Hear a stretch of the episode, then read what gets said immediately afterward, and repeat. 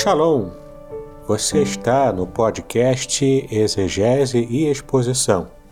Exegese on demand para você. Aqui é o Davidson Bignon.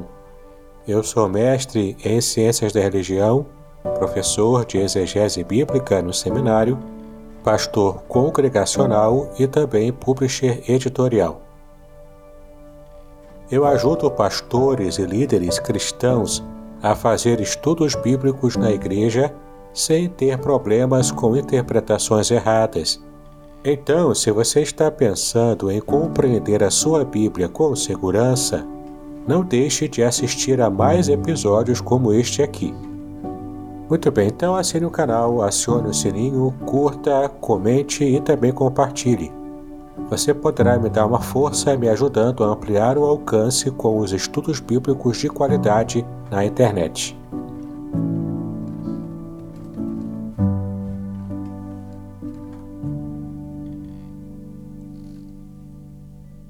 Senhor Deus, essa é a nossa oração. Queremos exaltar, glorificar o teu santo nome através dessa live. Em nome do seu filho amado Cristo Jesus. Amém.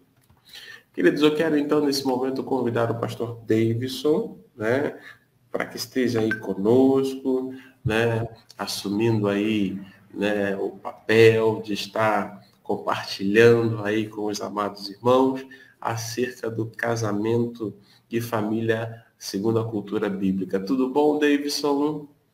Tudo bem, pastor Aderson? Tudo bem? Bom dia a todos. Shalom. Deus nos abençoe nesse dia. Amém. Shalom. Na semana passada nós tivemos um imprevisto fugiu do nosso controle, né? E hoje nós estamos aqui, talvez alguém que daqui a pouco se conecte vai falar assim, mas pastor, eu perdi, como é que funciona? Calma, calma, calma. O pastor Davidson vai retornar, então a gente vai reiniciar o, a nossa aula, tá bom? Deus abençoe, pastor Davidson, fique bem à vontade, tá bom? Obrigado, pastor Aderson. Embora a gente tenha tido um problema, né, na na semana passada, mas estamos aqui para reiniciar tudo, que a minha internet caiu e eu não percebi, fui seguindo direto, só percebi quando é, terminei a parte né, do que eu tinha separado para dar aula e então eu percebi que havia problema. Mas enfim, nós vamos, se Deus quiser, dar tudo certo hoje, né? Muito bem, eu quero convidar você mais uma vez a conhecer meu livro, Salmo 23, eu fiz um, é, um comentário, palavra por palavra, versículo por versículo, do Salmo 23, segundo o que está no texto hebraico. Então, se você tem interesse por esse assunto, faça contato comigo para conhecer o livro Revelações Originais do Salmo 23, que foi o, o tema né, e o conteúdo também daquilo que trabalhamos na série anterior aqui da Igreja Congregacional de Aracruz, junto com o pastor Aderson e a Cris também. Né? Esse aqui é o livro que é a base da, da nossa série atual. A Ética do Casamento Judaico, também de minha autoria, e na verdade é minha monografia de mestrado. E aqui você vai conhecer, a gente vai ter umas noções aqui nessa série, sobre como a Bíblia vê as questões relacionadas ao casamento e também a família, como é que funciona a família, né? funcionava antigamente. E essa ética judaica foi assimilada pelo, por nós no cristianismo, portanto se torna a ética judaica cristã do casamento e da família. E a gente vai entender durante esse período aqui, essa série, por que Satanás ataca tanto a nossa família, né? Por que, que ele tem interesse em nos atacar tanto? Então, se você tem interesse por esse assunto, te convido a continuar com a gente aqui nessa série sobre família e também a adquirir os livros, né, para que você possa conhecer. Ah, e também tem um detalhe. Todo o slide que eu for apresentar hoje, provavelmente também na semana que vem, já está disponível para você. Você pode entrar no, no meu canal do Telegram, chamado Exegese e Exposição. Vá lá no Telegram digita lá, busca exegese e exposição. Você vai achar o meu grupo lá, o grupo especial no Telegram, e lá já está disponível em PDF o conteúdo do que eu vou apresentar aqui para você, tá bom? Para você então ter acesso a todo esse material juntinho a você. Muito bem, vou estar aqui então compartilhando tela, vou pedir ao pastor Aderson para que esteja liberando, para que eu possa então é, estar compartilhando a tela.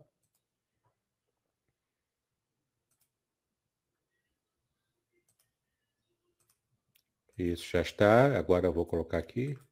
Pronto, eu estou em tela cheia. Já não vejo mais o que está acontecendo aqui, só com a tela cheia, mas se Deus quiser vai dar tudo certo. É? Muito bem, vamos, vamos falar hoje então uma, uma espécie de introdução ao tema mais geral que eu vou trabalhar sobre o meu livro a partir do momento em que terminarmos essa parte inicial. Né? Chama-se As Bênçãos Familiares do Salmo 128. E é esse material que você vai ver aqui na tela que está disponível para você no grupo do Telegram. Muito bem.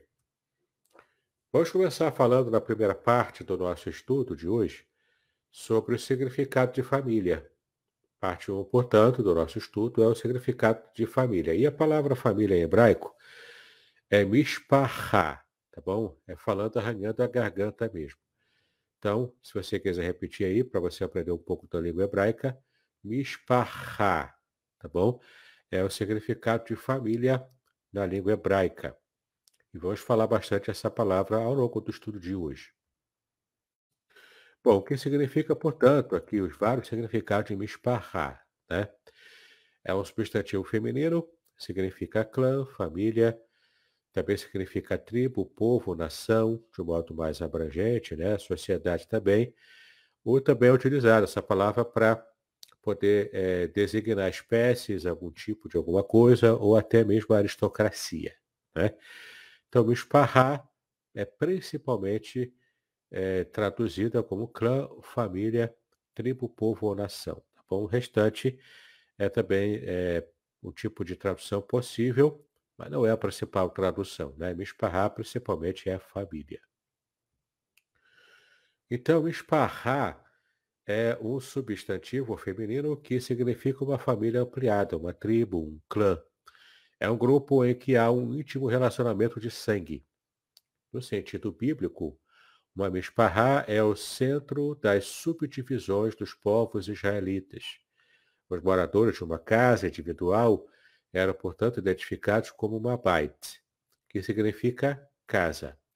Várias casas juntas constituíam um Mishpahá, ou seja, um grupo de casas, de famílias, que, na verdade, é, é, é, formam uma pequena tribo, uma pequena sociedade. Né? Se fosse nosso em nosso contexto hoje seriam pequenos bairros, né? Formados por várias casas que são compostas por famílias. Várias famílias ou clãs juntos constituíam o Shebet, ou Matê também. São duas palavras que podem, são sinônimas, né? Que podem significar tribo, tá bom? Mas Mishpahá também, dependendo do contexto, também pode ser traduzido como tribo. Bom, este substantivo, Mishpahá, né? Também é usado no sentido menos técnico, para indicar todo um povo ou nação, um grupo étnico ou racial também, uma tribo, e a palavra aparece numa associação de escribas, também 1 Crônicas 2, 55, porque a profissão dos escribas era originalmente uma posição hereditária, então envolve laços consanguíneos, né? Por isso que Mishpahá, nesse contexto de 1 Crônicas 2, é, é, se refere a essa classe especial de escribas. Pode também representar uma espécie ou tipo de animal ou uma praga divina também. Um conjunto de pragas divinas, né? Que é o caso aqui de esparra sendo usada nesse contexto. Bom, vamos agora entrar propriamente no livro A Ética do Casamento Judaico, eu vou ler esse, essa parte aqui, que é a, uma parte retirada propriamente do meu livro, da Ética do Casamento Judaico. Ainda dentro da primeira parte, que é o significado de família, né? Então, estar casado era o estado normal entre os hebreus, pois a família era a unidade social básica. A palavra hebraica para casamento ou matrimônio é ratuná. Então, esparrar a família ratunar casamento, ou a própria cerimônia do casamento. O verbo denominativo só ocorre no ritpael, que é uma espécie de voz reflexiva dentro do verbo hebraico. E significa o seguinte, né? Fazer-se o marido de uma filha, ou se tornar o gerro de alguém. É isso que significa ratunar, tá bom? Ou seja, é sempre eu me tornando o gerro de, de um pai, né? um pai de uma filha. Ou seja, eu é, estar me fazendo marido da filha de alguém. Né? Essa é a ideia de ratunar. O próprio Todo-Poderoso, ao criar o homem, percebeu a necessidade de, desse homem estar em companhia, é, é, desse homem ter uma companheira fiel, que o acompanhasse ao longo da vida. Em Gênesis 2, 18 diz, né? E disse o Eterno, não é bom que o homem esteja só. E Deus criou Eva a partir da costela de Adão. E então, né, embora esteja aqui né, assim ordenando, na verdade quem falou essa palavra aqui de Gênesis 2, 24 foi o próprio Adão. Ele reconhecendo né, a, a mulher e reconhecendo a bênção que Deus havia dado a ele. E ele disse, e é por isso que o homem deixará o seu pai, a sua mãe, né, depois ele falar que esse é, osso, é os meus ossos, carne da, é carne da minha carne, ele então disse, é por isso que o homem deixará seu pai e sua mãe, se não irá sua mulher, e eles serão uma só carne. Quem disse isso aqui foi o próprio Adão, quando viu a bênção né, que Deus deu para ele. Os sábios judeus ensinam então que Adão estava só, porque não havia alguém a quem ele pudesse se dar, se doar. Com a criação de Eva, as coisas mudaram. Alguém precisava dele e do seu amor, assim como ele precisava do amor dessa mulher, de Eva, né? Então a palavra hebraica para amor, ahav, ahav, tá bom? Em hebraico é amor vem da raiz Yahav, que significa dar, o que já indica quão importante é saber doar-se à pessoa eleita do seu coração. Então, amar alguém é doar-se a esse alguém, tá bom? Doar a sua própria vida, doar o seu tempo, doar os seus sentimentos, doar o seu amor, doar-se como um todo para a pessoa que você ama, tá bom? Esse é o sentido bíblico da palavra amor que é o verbo ahav, tá bom? O casamento não é uma instituição criada pelos homens, mas sim um mandamento divino. O homem e a mulher foram criados de tal maneira que o seu estado natural é a união, e ao se unirem, realizam plenamente a imagem de Deus, como está lá em Gênesis 1, 27, que Deus criou o homem e a mulher à sua imagem e semelhança. Então, há uma dimensão da imagem e semelhança de Deus que só dentro do casamento é, é, que pode ser espelhada, que pode ser apresentada. Claro que o homem sozinho e a mulher sozinha também são a imagem e semelhança de Deus, é lógico. Mas há uma dimensão, especialmente a dimensão é, coletiva de Deus, porque Deus é um coletivo, Deus é uma família. A Trindade é uma família, não é? Deus Pai, Deus Filho e Deus Espírito Santo. Então, esse coletivo divino, essa família, que forma uma única unidade coletiva, por isso Deus é um só, a Trindade fala isso, Deus é um só, que se divide em três pessoas distintas.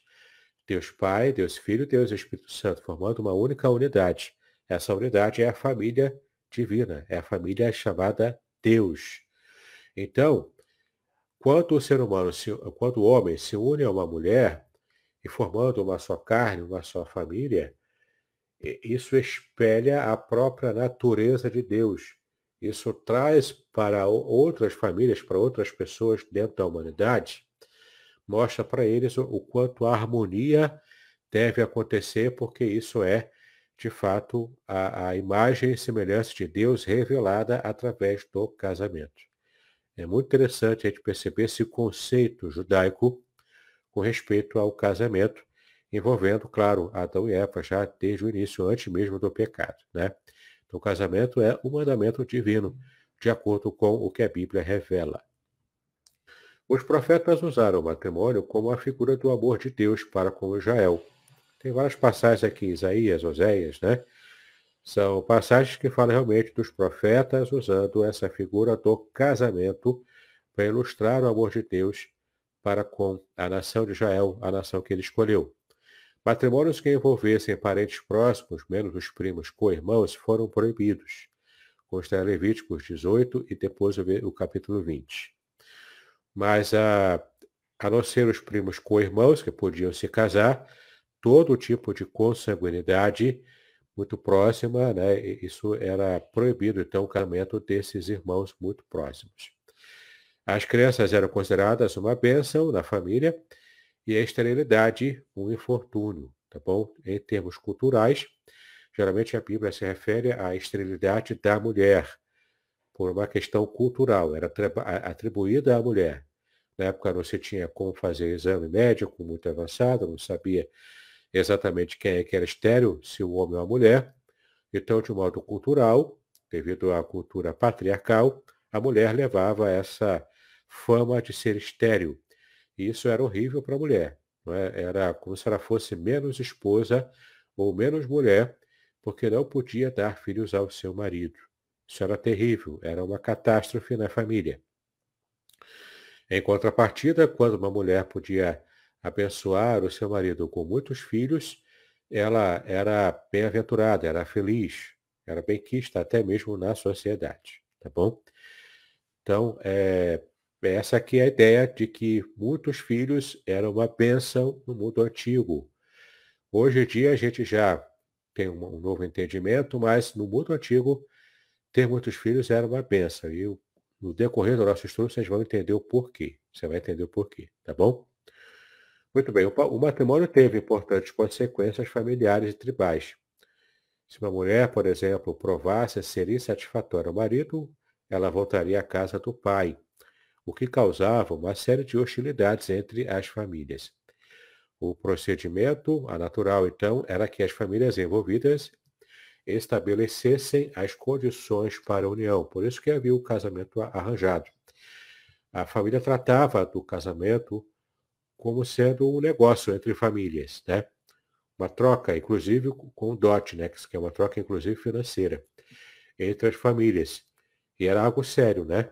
Os jovens, portanto, podiam se, eh, deveriam se submeter a essa escolha feita entre as famílias. Tanto que na cultura judaica antiga tinha ainda a figura da casamenteira, que era alguém que recebia lá um donativo, recebia uma espécie de salário para poder fazer a junção de famílias, né, provocando casamentos. Isso é bem interessante também dentro da cultura. Daí surgiram então os casamentos arranjados, tão comuns ainda hoje no Oriente Médio, né? De verdade. Claro que não, não tanto Israel, hoje em dia Israel está moderno, né? Mas em culturas mais, é, é, por exemplo, em culturas dos beduínos, ou até árabes, né? Que são próximas dessa cultura judaica antiga, ainda acontecem esses casamentos arranjados. Não exclui automaticamente o consentimento do casal e casamentos por amor também eram possíveis, apesar de raros. Ou seja, a ideia era, eu, eu me caso com alguém que minha família escolheu, não amo essa pessoa ainda, nem conheço ainda, né? Em alguns casos só se vê a noiva, o rosto da noiva, né? No dia do casamento propriamente. Mas a, a, a, a ideia era o seguinte, eu caso e aprendo a amar essa pessoa como que eu vou amar? Me doando a ela, né? A gente já viu aqui que o significado de amor em hebraico é doar-se.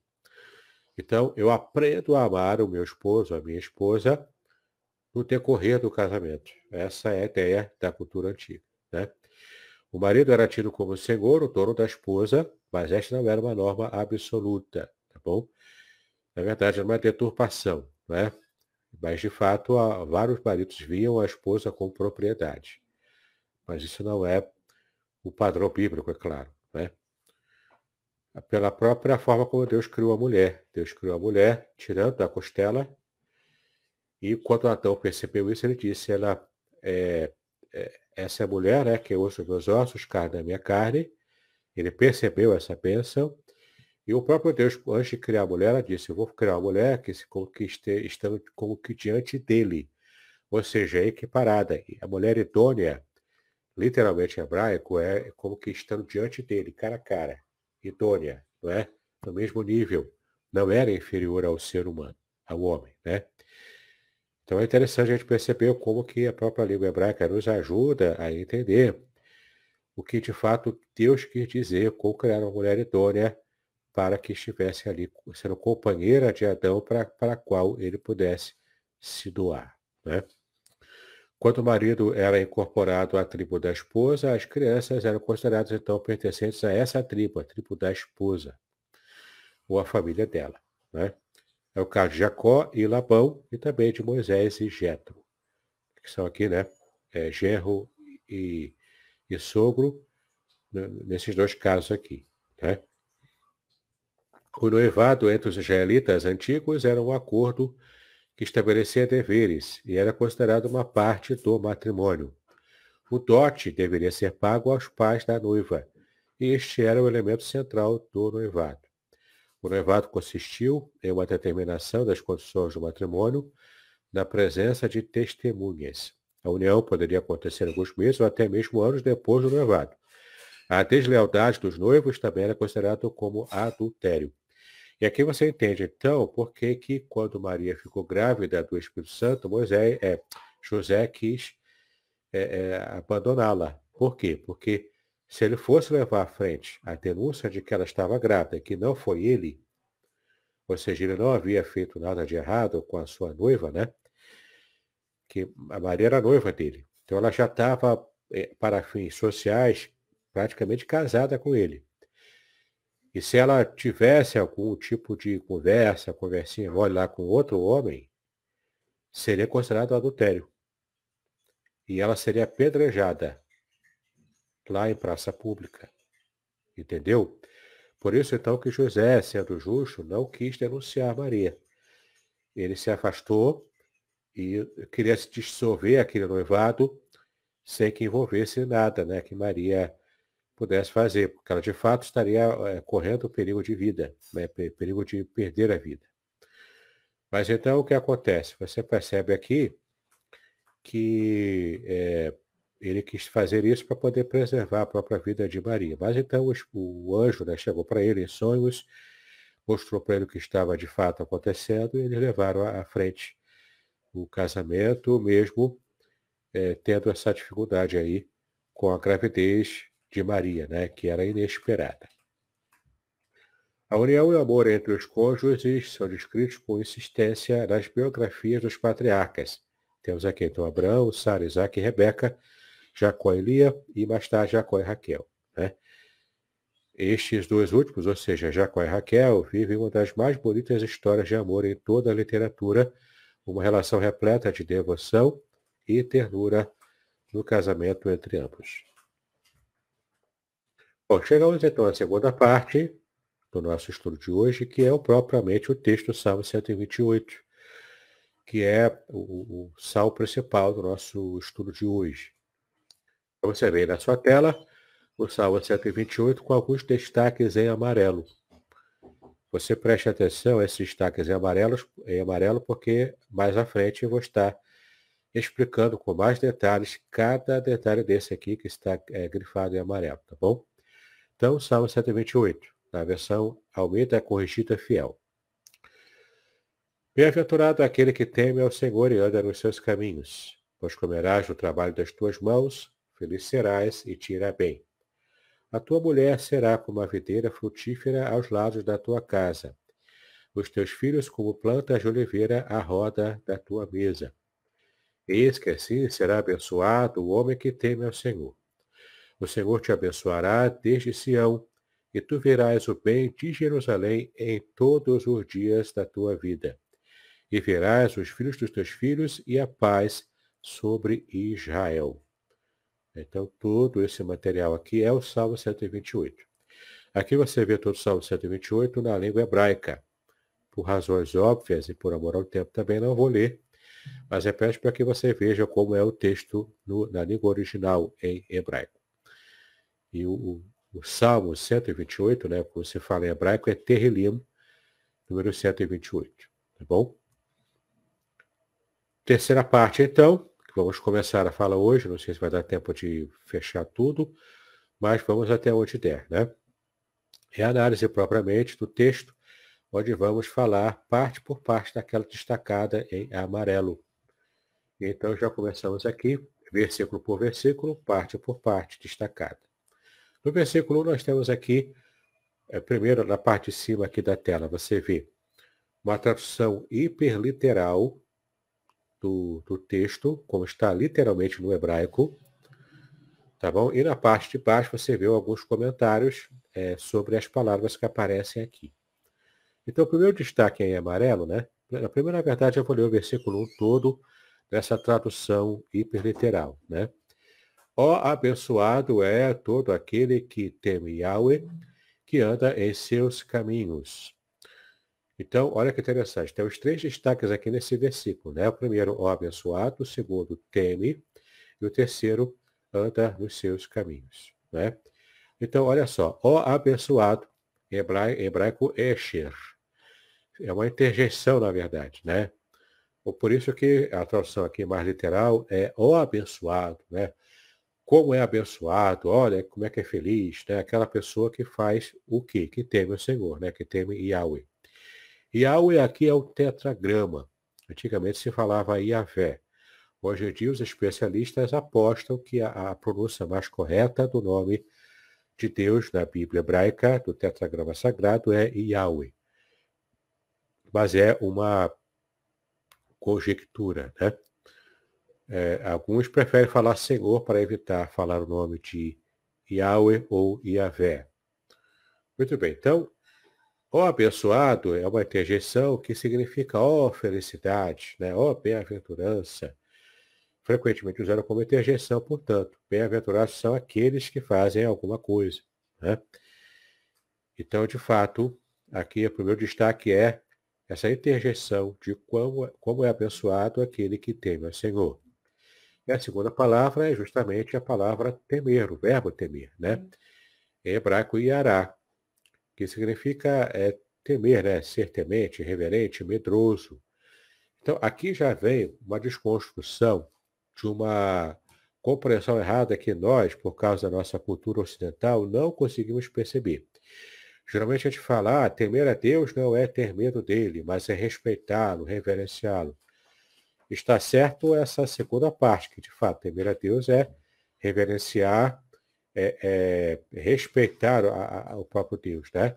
Mas também envolve, na cultura judaica antiga, também envolve certa medida de medo. Porque nós não estamos tendo um relacionamento com qualquer um estão em um relacionamento com alguém que é o Todo-Poderoso, o Criador de todo o universo. Então, não é, não é um relacionamento entre iguais. É um relacionamento entre alguém que tudo pode e a gente que está submetido a esse que tudo pode. Então, embora haja amor, embora, embora haja compreensão, carinho, Deus esteja acessível a nós em Cristo Jesus, mas não podemos perder a dimensão de que temer a Deus também envolve certo medo medo daquilo que o Senhor pode fazer conosco por causa do seu todo poder. E a gente está completamente submetido a ele. Essa relação não é tão dura, então assim, direta com essa questão do medo, como é, por exemplo, na cultura muçulmana. O muçulmano teme de verdade Alá porque ele enxerga Alá como aquele pai muito severo. Não o pai que de fato ama e é carinhoso com o filho, mas o pai que é severo, que castiga o, filho pelo menor deslize. Né? Então, aqui não é essa, essa ideia que nós estamos trazendo para cá, mas um pouco de medo sim faz parte do conceito bíblico hebraico de temer a Deus. Terceiro destaque ainda do versículo 1, anda em seus caminhos. Temos aqui a palavra, a, a expressão Haroler Bidrakaiv, que é quase um trava-língua, né? Haroler Pitracaiva, em hebraico, que, que possui, portanto, a raiz verbal ralar, hebraico, que é ir, andar. E a palavra derer, que é o verbo derer, significa caminho, estrada, na verdade, substantivo derer, né? Que significa caminho, estrada, distância, jornada ou maneira de conduzir. Em outras palavras, bem-aventurado é aquele que anda nos caminhos de Yahweh, é aquele que conduz a sua vida segundo a diretriz, a lei, o mandamento de Yahweh. É aquele que se submete ao mandamento de Yahweh. Não é aquele que é rebelde, mas é aquele que se submete. Então, feliz é aquele que teme a Yahweh. E como é que ele teme? Andando nos caminhos de Yahweh, ou seja, conduzindo a sua vida, fazendo escolhas na sua vida que esteja dentro da vontade de Yahweh. Ou seja, isso implica em conhecer a lei de Deus e implica enquadrar a sua vida à própria lei de Deus revelada. Ok? É isso que significa, então, esse, essa palavra, né? Podcast Exegese e Exposição. Exegese on demand para você.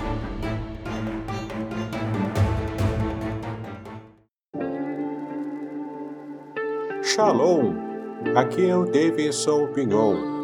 Eu ajudo pastores e líderes cristãos a fazer estudos bíblicos na igreja sem ter problemas com interpretações bíblicas erradas. Então, se você está pensando em compreender a sua Bíblia com segurança, não deixe de assistir a mais conteúdos como este aqui neste canal. Versículo 2, temos aqui dois destaques. Aliás, um destaque só no versículo 2, né? Nós vamos ler aqui o versículo na sua tradução hiperliteral. Do, é, do produto do trabalho de suas mãos, enquanto você come, você será feliz e será bem com você. Isso aqui é como está hiperliteralmente no texto, né? Olha que interessante, né? Ou seja, você vai comer do produto do trabalho das suas mãos. Isso por quê? Porque na época bíblica, o grande, a grande ideia né, de, do que seria a noção de felicidade é de você estar produzindo numa terra que é sua, numa chácara, né, é, enfim, né, produzindo e cuidando de animais. Então essa era a ideia de felicidade. Por isso, tanta ênfase na Bíblia a Canaã, a terra prometida. Terra por isso, para poder plantar, para poder produzir, para poder cuidar de animais, né? animais que sejam para abate ou animais para produzir lã, por exemplo, no caso das ovelhas, né? para produzir um produto também. E então, quando a pessoa tinha uma terra para cuidar, produzir e se alimentar, a pessoa era, na verdade, feliz. Então, em outras palavras, ser feliz era ter uma terra para cuidar e também ser feliz na cultura hebraica antiga era fazer Deus feliz em primeiro lugar. Não é, fazer, né, não é você fazer o que você quer, o que tem na sua vontade. Não é isso, porque o coração do homem, o próprio Jeremias disse que o coração do homem é enganoso. A gente acha que gosta de uma coisa, mas depois desgosta dessa coisa. Não é? A gente acha que quer muito alguma coisa, que isso vai fazer a gente feliz, mas logo depois que a gente alcança, a gente fica com o coração vazio muitas vezes. Então, é, você perceba que a, a noção de felicidade na Bíblia é quando você primeiro faz a vontade de Deus, faz Deus feliz. Você deixa Deus feliz com a sua vida. Isso faz com que você seja feliz é, é, em segunda mão. Mas essa felicidade que você recebe por fazer Deus feliz, é o próprio Deus trabalhando no seu coração, na sua mente, na sua vida. E aqui temos esse valor de uma produção manual, ou seja, a produção de alguém que plantou e realmente está colhendo o fruto do seu trabalho. É muito triste, por exemplo, a vida de um escravo que tem que trabalhar para poder trazer a felicidade, o sustento de outro, do seu senhor. Claro que o escravo também vai se alimentar, é dever do Senhor alimentar o escravo. Mas entenda que não é o mesmo tipo de prazer. Aqui a pessoa livre, feliz, tem uma terra para plantar, para cultivar e para receber o fruto do que plantou. Ele vai é, se aproveitar de tudo que ele plantou. Essa era a ideia de riqueza no, no período bíblico. Tá bom? E temos então aqui essa expressão do produto do trabalho, que é o destaque desse versículo. A palavra, a palavra que aparece aqui é a palavra iegeia, que significa labuta, trabalho, produto, produção, propriedade adquirida como resultado do trabalho. Ou seja, não é apenas do trabalho das suas mãos que ele vai comer, mas é o produto do trabalho das suas mãos. Ou seja, ele vai realmente aproveitar aquilo que ele produziu. Versículo 3, nós temos aqui alguns destaques. E é bem interessante o versículo 3. Sua esposa será como uma videira frutífera aos lados de sua casa. Seus filhos serão como plantas de oliveira ao redor da sua mesa. Então você percebe aqui que é uma palavra, uma referência à esposa desse homem feliz. Como que ela será? Né? Por que, que será que está entre colchetes, entre chaves aqui, né? Porque, de fato, a, o verbo ser não aparece na língua hebraica, ele é subentendido. Tem razões linguísticas para isso e também até teológicas. Então, a sua esposa, ela será como o quê? Primeiro, está comparando a esposa com uma videira frutífera. Nós, mais à frente, veremos a imagem de uma videira frutífera. Né? Ou seja, é aquele cacho frondoso de uvas. Com muitas uvas, né? A, a, ideia aqui é de que ela é uma mulher que produz muitos filhos. Os, os frutos aqui são os filhos que era o padrão de, de uma família feliz e abençoada na época.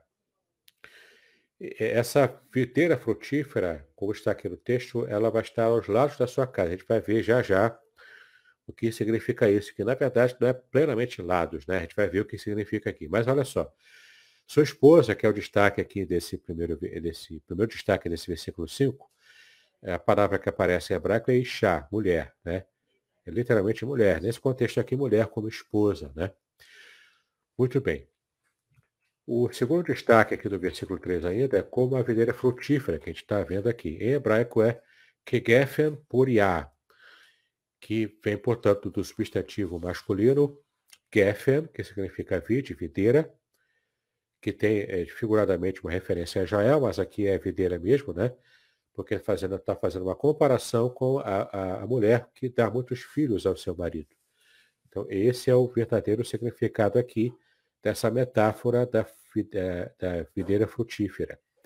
E depois vem a palavra parar, que em hebraico significa, é o verbo que significa dar fruto, ser frutífero, ou seja, ser abundante nos frutos para aquele que é o seu marido, né? ou seja, a mulher que dá muitos filhos ao marido. Outro destaque aqui no versículo 3 ainda, aos lados da tua casa.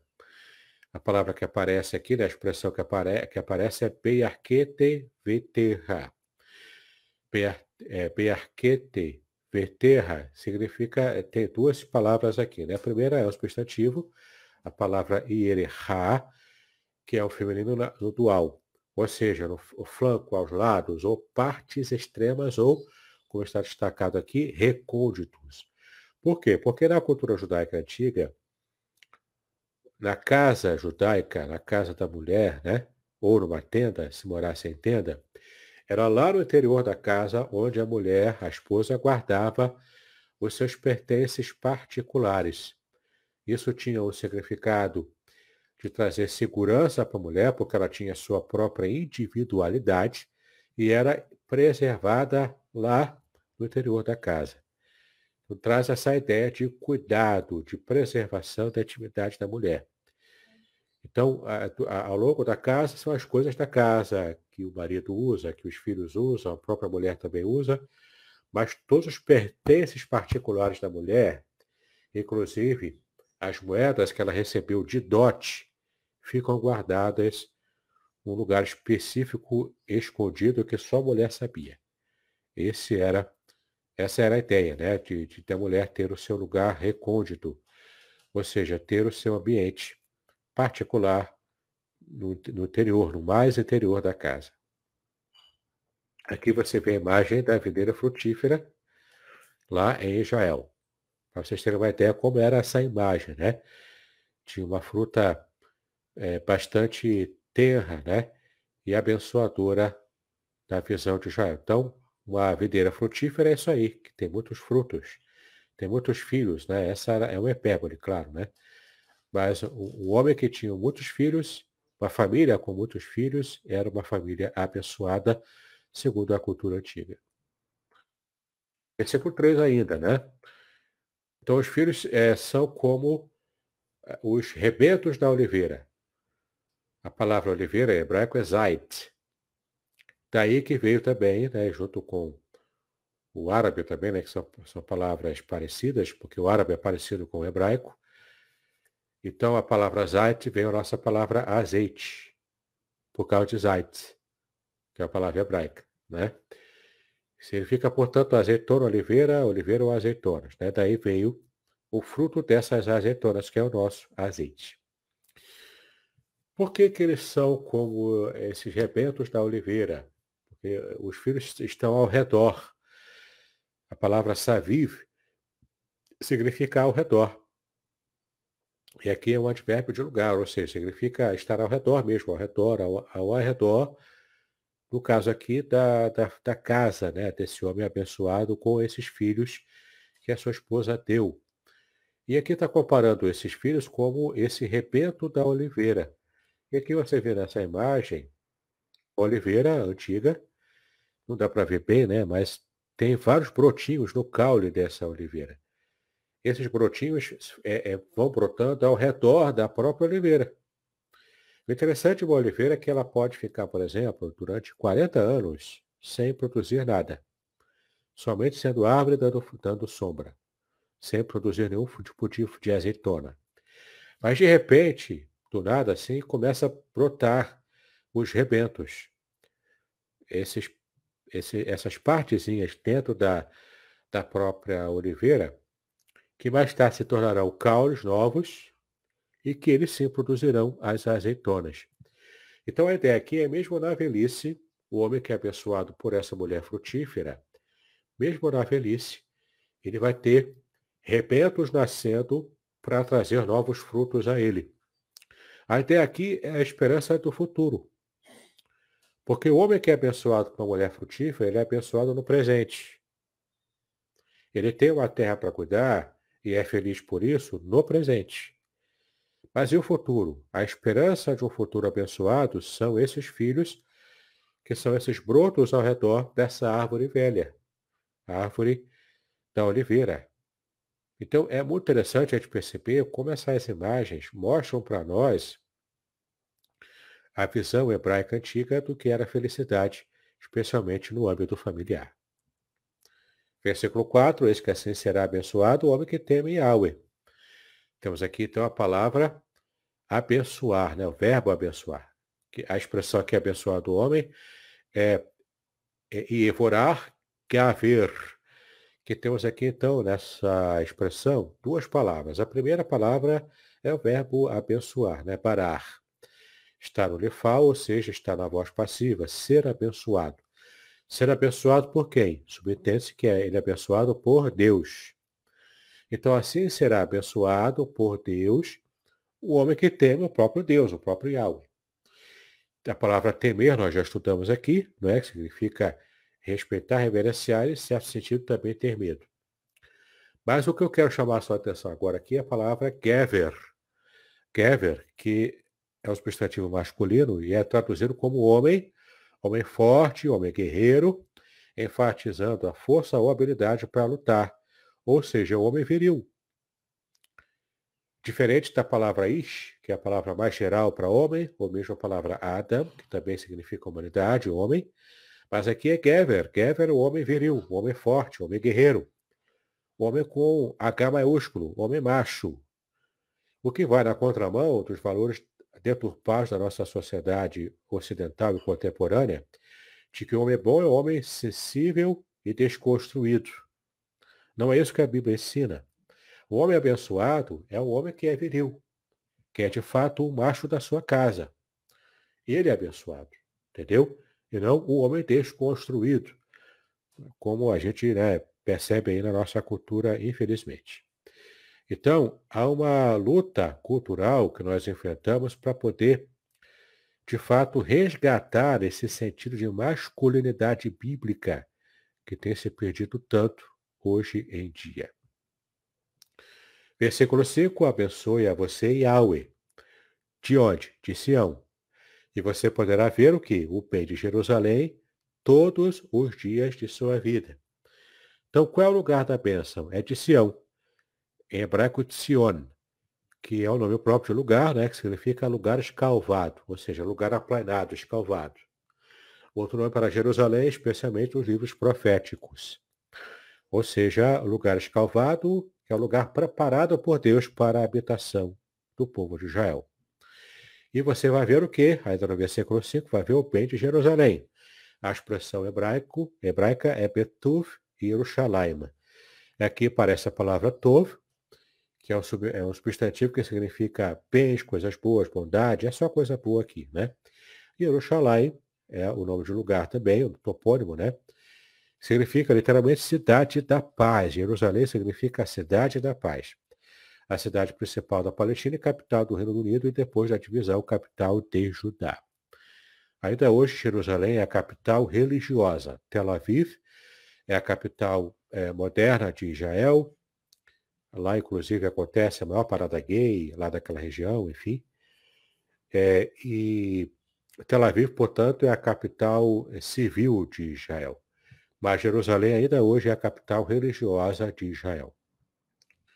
Versículo 6, a gente já está terminando aqui essa primeira parte para poder passar para as perguntas e continuarmos o nosso, o nosso conteúdo na semana que vem. Versículo 6, e você é, verá os filhos dos seus filhos, paz sobre Israel. Então, ver os filhos dos filhos é ver os netos. A expressão hebraica é banim, é, é banim levana, é, levaneha. Tem aqui a palavra ben, que é filhos, né? Que também no contexto aqui se refere a neto. Então, filho dos filhos, ou seja, os netos, né? Filho, neto, criança, membro de um grupo, expressão idiomática hebraica, que, que também traz essa ideia de mais abrangente, né? Para falar de filhos de. Então, filhos de Deus, ou seja, é aquele que procede de Deus. Filho do homem é aquele que procede do homem. Filho da perdição é aquele que está atrelado, né, que é um produto dessa perdição. É uma expressão idiomática hebraica. Mas aqui, então, é filhos e netos, né? Essa referência aqui é a, a, a mais literal, a questão familiar mesmo. E você verá a lei dos seus netos, dos filhos dos filhos, você verá paz sobre Israel. A palavra paz, shalom, tem essa ideia de uma completude, saúde, bem-estar, paz, envolve inclusive segurança, prosperidade também financeira. Paz não é só ficar zen, não é, não é só ficar em paz e tranquilidade, respirar com leveza, não é só isso. Paz era felicidade completa, total, inclusive envolvendo é, materialidade, bênção financeira mesmo, né? Claro que isso não quer dizer que a teologia da prosperidade está correta, não está. A ênfase exagerada que os teólogos da prosperidade trazem a esse tipo de, de, de pensamento, né, isso é errado, é pecado. É uma idolatria ao dinheiro, né? é adorar a mamão. Mas é o caso aqui de você entender a paz completa na sua vida, como também a bênção financeira, é bíblico e de fato é o que o texto aqui quer dizer. Paz sobre Israel, prosperidade também felicidade sobre toda a nação de Israel. Claro, Israel, né, topônimo aqui, uma referência a lugar, é a nação de Israel como um todo. Né? Ou seja, significa literalmente Deus prevalece. É o que significa o nome Israel. Tá bom? Na próxima semana, nós vamos entrar então na sessão de comentários. Eu vou retomar aqui essas partes destacadas, trazendo mais detalhes sobre aquilo que nós vimos aqui rapidamente, tá ok? Muito bem, quero então aqui agora fechar. Vou parar aqui de compartilhar a tela, certo? E agora estou aberto para perguntas e respostas. Agora deu certo, hein, pastor Horácio? É, gra graças a Deus e glórias ao nosso Deus. Nós temos aí algumas pessoas que estão aí nos acompanhando, temos aí a nossa irmã Dora, o Paulo Lima, que fala aí, grande mestre, bom dia, o pastor Ideobrando, a nossa irmã Dora, que eu já falei também, a Edivânia, é, a, a Denise também está conosco, é, e outras pessoas que também estão. O pastor é, Hildebrando, ele também faz um comentário, diz, bom dia, parabéns por esse conteúdo, apenas para contribuir com a ideia da felicidade a partir da terra e do que nela se produz. Ter filhos está relacionado à preservação do nome paterno e mais mão de obra para trabalhar na terra, aumentando então a produção. Perfeito. Até mesmo a questão de uma situação de guerra, né? Havia muitas guerras no mundo antigo. Então, um, um pai que tem muitos filhos, numa situação de invasão né, de uma outra nação, ele consegue preservar isso, dá um prestígio a ele social também, porque numa situação de guerra dessa ele poderia contribuir com mais soldados para lutar. E é claro, também numa disputa também é, de qualquer direito lá, o, o pai que chega com os filhos, com muitos filhos homens, né? Numa disputa lá qualquer, ele consegue levar vantagem também até nessa situação.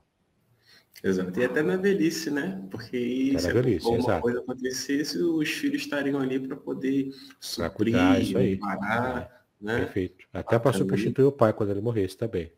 Uhum. Aí o Idebrando também. Né? Uhum. O Idebrando fala, quanto mais filhos e filhos, dos filhos, mais gente para proteger, defender o clã, trazer a paz. Né? Perfeitamente, isso aí. Verdade. Um grande abraço, eu, pastor Debran. É, aliás, estou com saudade de você, meu amigo. Tanto tempo que eu não te vejo, hein? Saudades, hein? Bom, o, enquanto você estava falando, aí deixa eu voltar no início, que eu achei assim, algumas coisas assim, assim, interessantes que você abordou né, logo no início. Você falou a respeito do amor, o, o amor vai implicar em doação ou doações, né? Doar o tempo, doar a atenção. Eu acredito que também dentro desse contexto são os gestos carinhosos, né? Então pode-se dizer que quando a gente olha aí para esse texto e aquilo que você comentou, existe gente aí que está meio que equivocada a respeito da questão do amor. É isso mesmo? É, amor é doação, né? Se você não se doa, você não ama. Não é só ficar é, cruzando os olhinhos lá com o coraçãozinho voando e dizendo, ah, eu te amo, né? Igual, igual o professor Girafaz ou na Florinda. Não. Ah, amor é só da flor e tomar cafezinho, né? Amor, amor é, é, atitudes práticas, entendeu? Você tem que chegar lá e, e, além de ser romântico, é claro, mas é mais do que esse ideal romântico ocidental. O amor, no sentido bíblico, é você se doar mesmo, né? Você demonstrar preocupação, fazer o bem, prestar atenção nos detalhes, né? E, e tratar bem a pessoa que você ama. Joia, joia. Daniel também está conosco, Daniel Rodrigues dos Santos. Bom dia, Deus te abençoe também. E aí, você também traçou outro comentário a respeito da mulher, né? É, é, segundo lá o que foi comentado logo no início, o homem poderia, o, o esposo poderia devolver a mulher caso ela seja insatisfatória. É. Você teria alguns exemplos para dar, só para a gente entender? Porque assim, aí eu vou falar por conta própria, né? Muitas das vezes eu via isso e falei, mas como assim ser insatisfatória? Tá, é. era uma sociedade patriarcal, não era o princípio bíblico, mas era uma, uma situação que acontecia do marido, por estar nessa sociedade patriarcal, considerava a mulher como uma propriedade. Não era um valor bíblico, claro, mas era a descrição do que acontecia, né? Por isso que os, as mulheres antigamente chamavam os maridos de senhor, né? Ah, meu senhor. E a palavra hebraica é Adon. Adon significa senhor mesmo, dono, é aquele que uhum. possui, né? Mais ou menos como a relação da, de animais que eram propriedade do dono. Então ele tinha mulher, e várias mulheres também, né? Quando ele podia manter várias mulheres, que era a poligamia, né? também eh, não era, é, não era, é, era tolerado na Bíblia por causa da cultura, mas não era incentivado pela palavra de Deus. Mas tanto que aqueles que tinham é, essa experiência de poligamia passavam por dificuldades sérias, inclusive uma mulher e outra, né, uma esposa contra a outra, que era também esposa, segunda esposa, geralmente, eram rivais. A palavra hebraica, inclusive, para rivalidade, veio dessa, dessa rivalidade de esposas dentro da, dessa poligamia. Então nunca era um valor é, é, nunca era um valor defendido pela Bíblia, apenas ela retrata uma circunstância histórica, assim como essa deturpação do homem considerar a mulher como uma propriedade.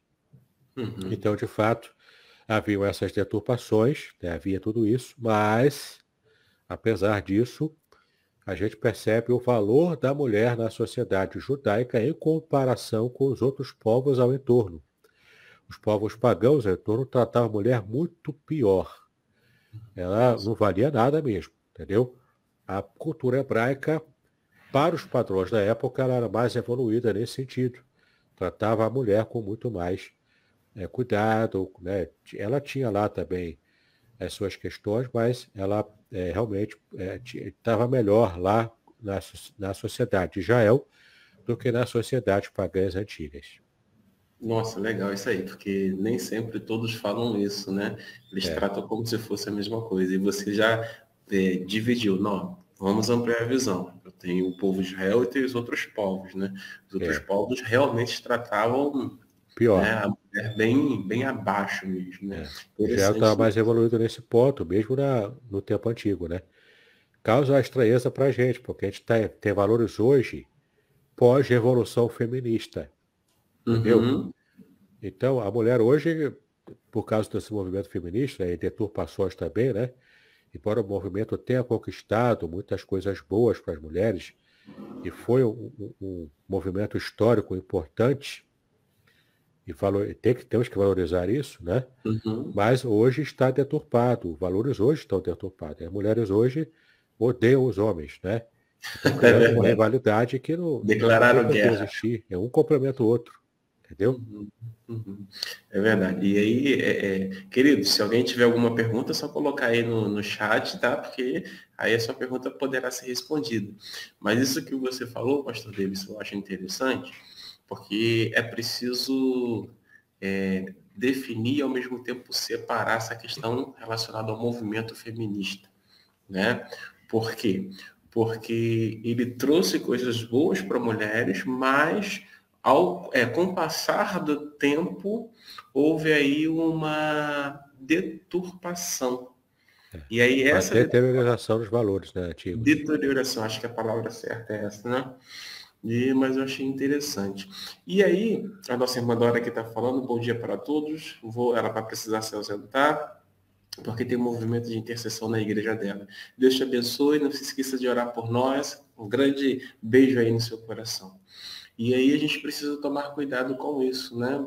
É, é justamente sobre não desvalorizar 100% esse movimento feminista, mas também não corroborar com as distorções ou algumas delas que foram ao longo do tempo passando por uma deteriorização. Perfeito. Né? né? Isso é interessante.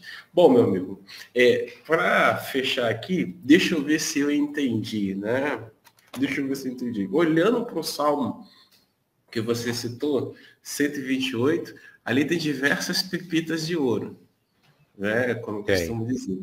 E a primeira pepita de ouro diz respeito a é, temer ao Senhor, né? Dentro aí dessas expectativas que você colocou, e andar no caminho do Senhor, sendo submetido, é, sendo submisso.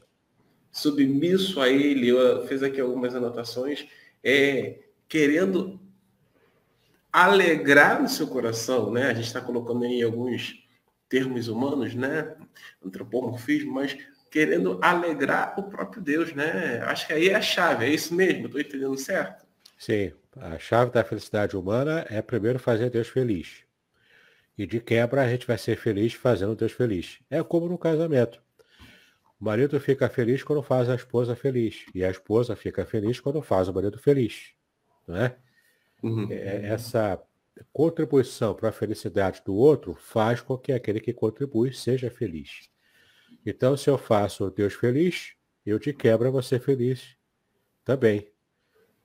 Né? E que de quebra vai fazer a esposa feliz. A esposa feliz. Então, o parâmetro é sempre Deus primeiro. Deus tem a prioridade em tudo.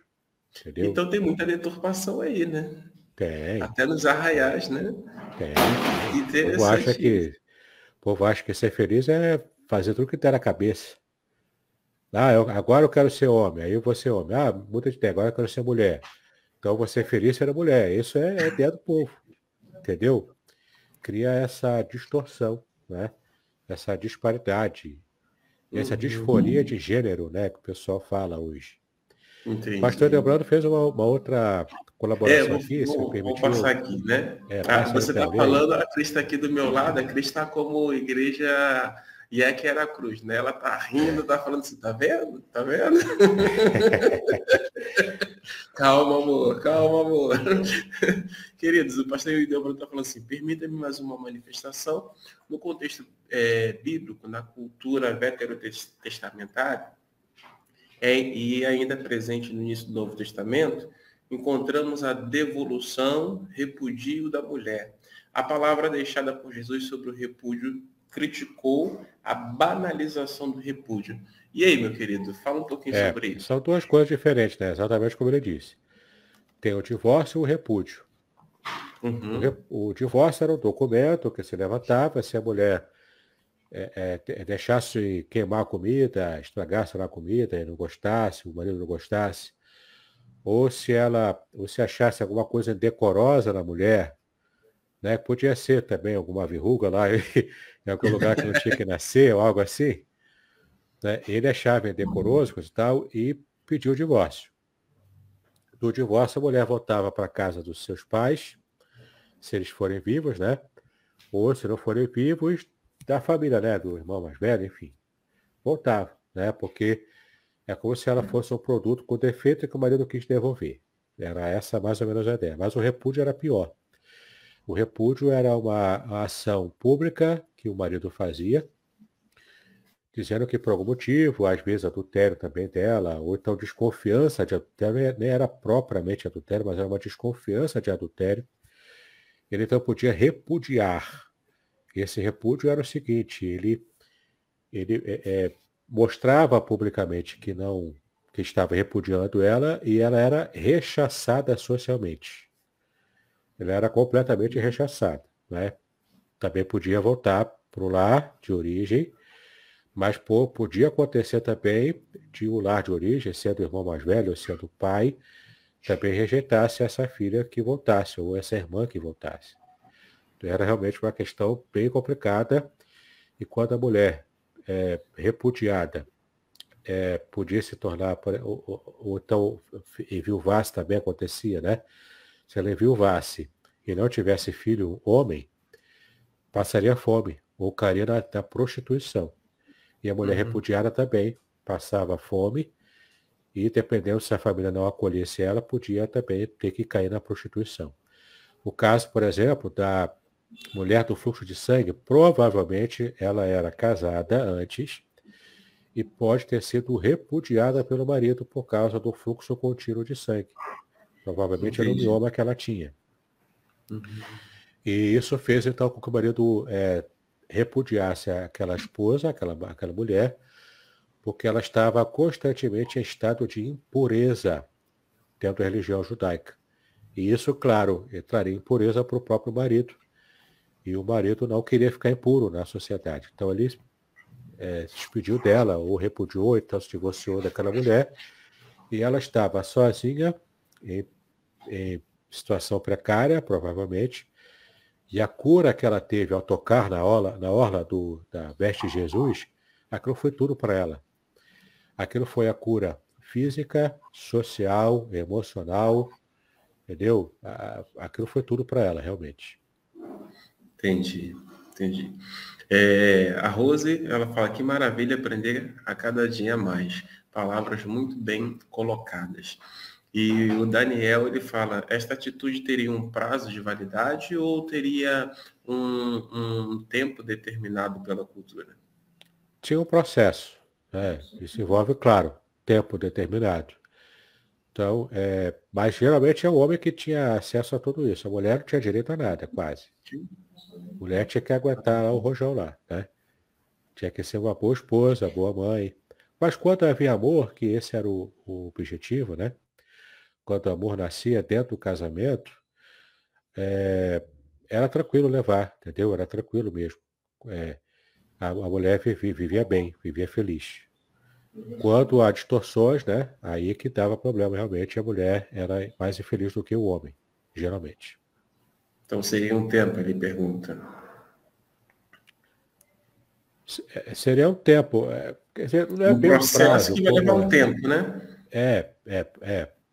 Ele tinha um tempo para poder chegar lá na frente. Geralmente é, é, o tempo era curto, né?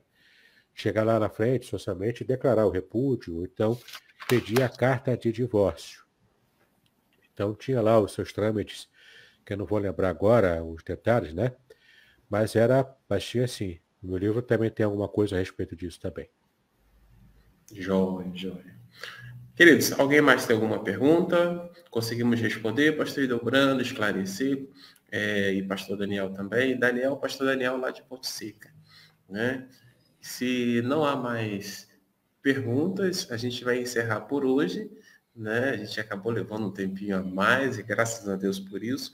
Mas aí doses homeopáticas, não é verdade, isso. pastor Terisson? Semana que vem tem a segunda, até a última parte do estudo, que a gente vai retomar algumas coisas do que falamos hoje para relembrar. E, e, vai ser bem, vai ser realmente bênção. A gente vai terminar essa parte dos PowerPoint, né, do Salmo 128. Aí depois da outra semana, Aí sim começamos o material do livro em si. Tá bom? Ok. Então, eu quero encerrar, ou caminhar para o encerramento, pedir ao pastor para mostrar, olha, de onde a gente está tirando o conteúdo. Mostra para eles, por gentileza, meu amigo. Aqui, a gente está tirando aqui, ó, desse meu livro, A Ética, a Ética do Casamento, do casamento Judaico. Judaico.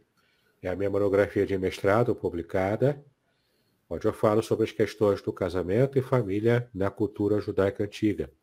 E lembrando também, nós já fizemos, a série desse meu livro recente, Revelações Originais do Salmo 23, onde eu analiso o Salmo 23 inteiro, palavra por palavra, versículo por versículo, na língua hebraica. Se você quiser adquirir essas obras, faça contato comigo e eu terei prazer em te dar as informações. E, então você recebe em casa pelos correios os dois livros ou qualquer um deles se você quiser comprar apenas um. Isso aí. É, nós estamos encerrando hoje, só para vocês entenderem qual é a dinâmica. A nossa dinâmica é terça, quinta e sexta nós fazemos amanhã com Deus. E na quarta-feira a gente tem esse estudo aí, né, com o pastor Davidson, que é um baita de um estudo, haja vista aquilo que nós estudamos no Salmo 23. Então, o Salmo 23, se você quiser é, ter acesso às informações, você vai, vai ter duas opções. Vocês vão ter duas opções. Quais são?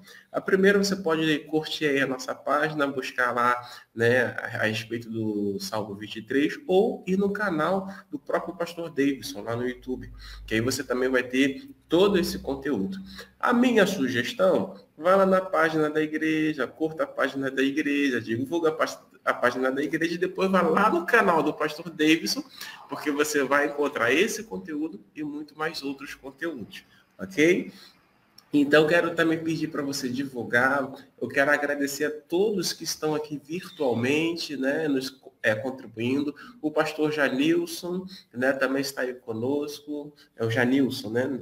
É, ele dá bom dia ao pastor Davidson, a todos bom que dia. estão aí é, é, é, nos assistindo. Agradeço também é, é, o pastor Ido Ebrando, que também é, pede que Deus continue nos abençoando. E aí na próxima quarta-feira nós estaremos de volta. Tem mais pessoas aí curtindo.